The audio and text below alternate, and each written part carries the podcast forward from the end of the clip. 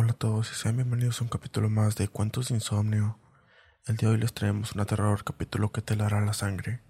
Pero antes, deja de invitarte a que si te gusta este tipo de historias, nos sigas en cualquier plataforma que nos estés escuchando. Subimos capítulo dos veces por semana y también no te olvides de seguirnos. Nos encuentras en nuestras redes sociales como Cuentos de Insomnio. Por favor, disfruta. Mientras crecía, mi abuelo siempre tenía las cortinas sobre los espejos de su casa. Yo era un niño y él tenía una gran casa. Supuse que era una decoración elegante. Nos mudamos antes de que fuera demasiado mayor y me olvidé de ello. Una vez, cuando tenía 15 años, vino a visitar nuestra casa y mi madre me hizo ayudar a cubrir todos los espejos de la casa. Tu abuelo tiene fobia a los espejos, fue todo lo que me dijo sobre el tema. Sabía que esto se salía de lo normal y una noche Mientras estábamos sentados junto en el salón, se lo solté. ¿Por qué te dan miedo los espejos? Probablemente tu madre no quería que te lo contara. No es una historia agradable.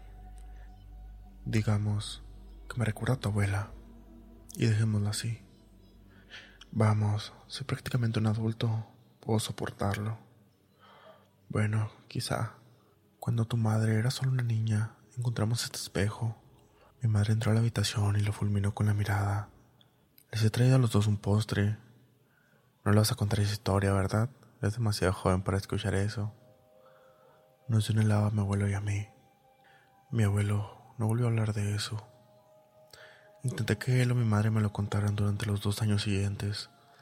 Cada rechazo añadía más intriga a la historia. La historia trata de que tu abuela nos dejó. Nos resultó doloroso hablar de ello, me dijo mi madre en una ocasión después de que yo me molestara con el tema. Entendí entonces por qué nadie quería hablar de ello y con el tiempo perdí el deseo en escucharlo. Casi lo había olvidado hasta esta mañana. Mi abuelo me llamó la semana pasada para decirme que había tenido un ataque al corazón. Estaba bien y le habían dado de alta. Le pregunté que si podía ir a visitarlo. Esta mañana llegué a su casa desde el aeropuerto y me encontré con las familiares cortinas corridas sobre los espejos, volvió mi curiosidad, pero no podía pedirle a un anciano que acaba de sufrir un infarto que recordara que el amor de su vida le había dejado. No tenía que preguntar. Nunca te conté la historia del espejo, dijo cuando terminamos de ponernos al día y nos sentamos en un incómodo silencio. Creo que ahora es un momento tan bueno como cualquier otro día. Puede que no me quede mucho tiempo. Te han puesto un marcapasos, abuelo. Estarás bien. Sigo teniendo 89 años. No tiene una respuesta tranquilizadora para eso, así que me limité a sentir y comenzó la historia. Acabamos de mudarnos a nuestra primera casa de verdad, después de vivir en el apartamento del sótano de la casa de mis padres. Tu madre tenía unos seis años y necesitaba su propia habitación. Compramos una casa vieja, demasiado alejada para llamarla suburbios, pero no me importó el desplazamiento adicional para dar a la familia un poco más de espacio. Seguimos pensando en tener más hijos, y con nuestra propia casa parecía posible. La casa era una casa de segunda mano, pero tu abuela tenía un don para ello. Repintó por dentro y por fuera, arregló las luces, decoró, amobló el lugar maravillosamente e incluso consiguió arreglar la fontanería de uno de los baños ella sola. Había un sótano sin terminar y se nos metió en la cabeza la idea de arreglarlo y convertirlo en un espacio de entretenimiento. Mientras preparábamos el espacio para empezar a trabajar, lo inspeccionamos en busca de amiantos. Descubrimos que una de las paredes estaba construida dentro de los cimientos. No era una pared falsa, era real, pero no formaba parte de los cimientos originales, así que la derribamos para conseguir unos tres metros más de espacio. Había un espejo antiguo ahí detrás, uno de esos espejos autosoportados, con una rótula cubierta con una sábana. Debía ser tan antiguo como la casa, quizá más. Hablamos de llevárnoslo para ver si valía algo, pero decidimos conservarlo como una pieza de conversación. Terminamos el sótano y colocamos el espejo como decoración. En nuestra reunión de celebración nos dimos cuenta que había algo extraño en el espejo.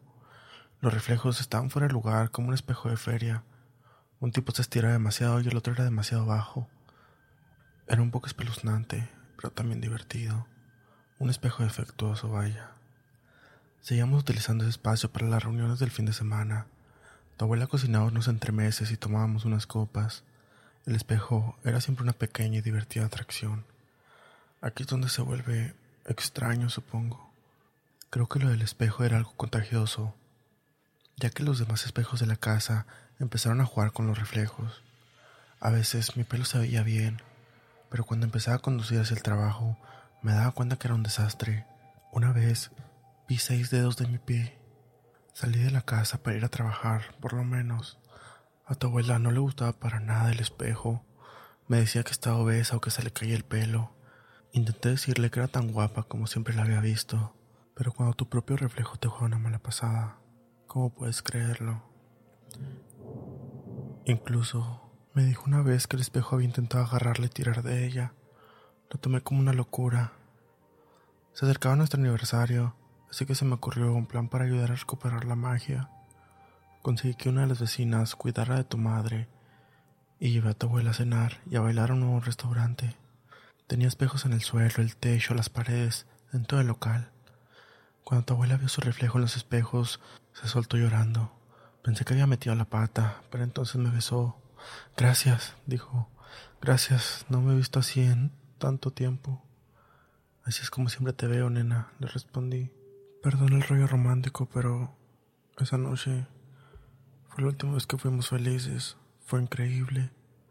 Como cuando nos conocimos. Mi abuelo estaba llorando ahora. Puede que yo también lo hiciera. ¿Estás seguro de que quieres seguir adelante, abuelo? Tienes que saberlo, dijo. Se secó los ojos y empezó de nuevo. Cuando llegamos a la casa, la niñera estaba destrozada. Gritaba que ella y tu madre estaban jugando al escondite, pero tu madre llevaba tres horas escondida sin que nadie la encontrara. Se oye como esas historias de terror donde los niños se encierran en secadoras y cosas así. Entramos en pánico y nos separamos para buscar en la casa, llamándola por su nombre. Tu abuela fue a buscar al sótano y después de buscar en la habitación de tu madre, bajé a ver cómo estaba. Estaba sentada enfrente del espejo, antiguo, llorando y gritándole, devuelve a mi hija, por favor, llévame a mí en su lugar. Me acerqué a ella y le dije, cariño, ¿qué pasa? y me dijo, está allá adentro. La veo. Se la llevó. Devuelve a mi hija. Estaba casi a punto de ver el reflejo cuando la niñera gritó por las escaleras que había encontrado a tu madre en su habitación, escondida debajo de la cama. Había comprobado debajo de la cama, así que eso significaba que tu madre había estado activamente corriendo para evitarnos. Me enojé, sobre todo al ver el estado en que se encontraba tu abuela por ello. Probablemente ya tenía 10 años, debería haberlo sabido. Los dos subimos corriendo y la abrazamos, pero le dije que estaba castigado durante un mes y que debía saber que no debía preocuparnos de ese modo. Se limitó a mirarse los pies y a disculparse. Después de eso, tu abuela se convenció de que tu madre había sido sustituida aquella noche. Me dijo que tu madre había empezado a escribir con la mano izquierda en lugar de la derecha. Había una cicatriz en su tobillo izquierdo que también había cambiado de lado. Por último, me dijo que seguía viendo a nuestra verdadera hija a través del espejo en el sótano, así que debía haber sido sustituida por otra cosa. Le hablé de hacer terapia y dejó de hablarme de ello. Pensé que tal vez había resuelto por sí sola. Un día llegué a casa y vi a tu madre encerrada en su habitación mientras tu abuela golpeaba la puerta con un cuchillo de cocina en la mano. Decía, devuelve a mi hija.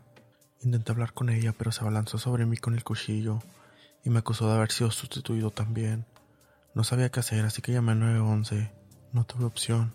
Tu abuela me miró con una expresión de dolor que nunca olvidaré. Mientras colgaba el teléfono, corrió al sótano.